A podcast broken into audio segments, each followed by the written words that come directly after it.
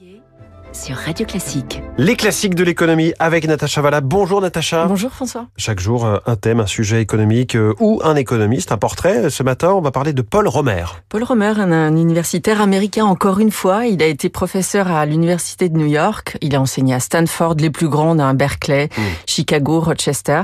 Il est assez jeune, il est né en 1955.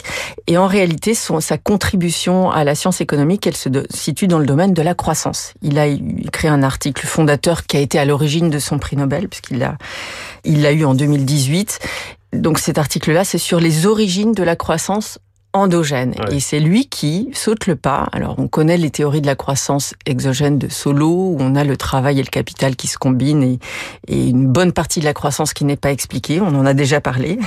Mais lui, c'est vraiment le, le- le fait que cette croissance qu'on ne peut pas expliquer, elle ne vient pas du hasard. C'est pas le hasard, même le hasard de la euh, croissance des connaissances et du progrès technique, non.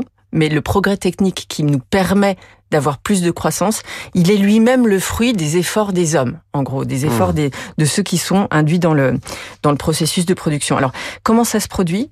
Euh, L'innovation, il y a, y, a, y a les efforts bien sûr, mais il y a aussi le processus d'innovation. En réalité, quand on a des incitations fortes à être impliqué dans son travail, alors l'effort est beaucoup plus efficace dans Oui. ce qu'on dans ce qu'on produit. Donc ça c'est un premier facteur. Le deuxième facteur c'est quand on est plus on est formé régulièrement, plus on a tendance à innover. Ça paraît tomber sous le sens.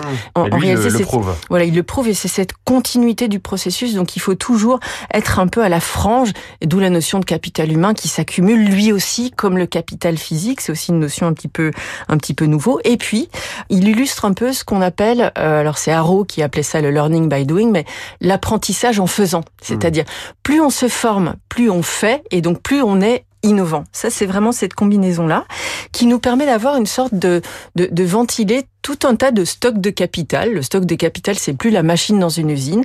On a le capital humain, qui est ce qu'on incorpore dans, en termes de, de, de stock d'éducation. Le capital technologique, la façon dont le capital humain va s'articuler avec le stock de capital physique pour produire.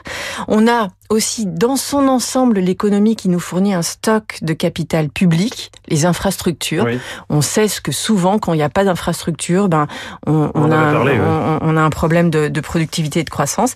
Et in fine, quand même, ce bon vieux capital physique, nos machines dans les usines, nos ordinateurs devant nos yeux.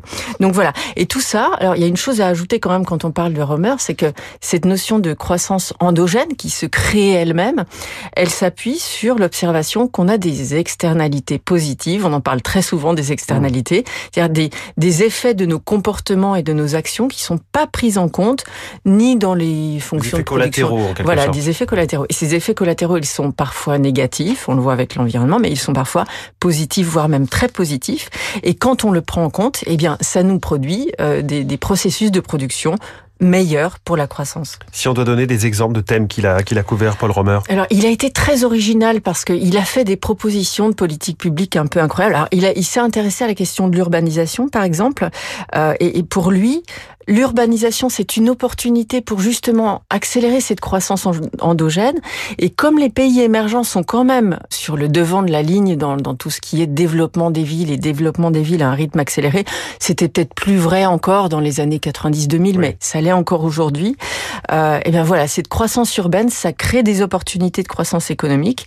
Et donc, il faut utiliser ça comme des laboratoires. Alors, il a par exemple euh, demandé, suggéré qu'on crée, il appelle ça des charter cities. C'est des villes un peu franches, c'est plus que des zones franches, c'est des villes euh, hors la loi, où on n'aurait pas toute cette régulation, toutes ces normes. On en discute beaucoup, d'ailleurs c'est très dans l'actualité oui. politique. Si on fait l'expérience qu'on enlève toutes les normes et tout le poids de, ce- de cet appareil juridique et légal qui nous permet quand même de fonctionner tous ensemble, que se passe-t-il? Est-ce que ça nous permet justement de dégager cette croissance qu'on appelle de nos voeux? Donc il a voulu faire ça, un peu contre le centralisme politique. Et puis a, il s'est dans la même logique, il s'est inscrit en faux par rapport justement à- au, au poids de, de l'appareil juridique et l'appareil des lois, qui est, euh, il a appelé ça la loi de fer des lois en, en anglais, c'est-à-dire qu'on a dit iron rule of rules, euh, qui fait que plus on a de lois, plus c'est compliqué de se coordonner socialement, bizarrement. Et ça aussi, on, on le voit pas mal dans l'actualité, effectivement. Euh, L'Américain Paul Romer, économiste prix Nobel 2018, ce matin dans les classiques de.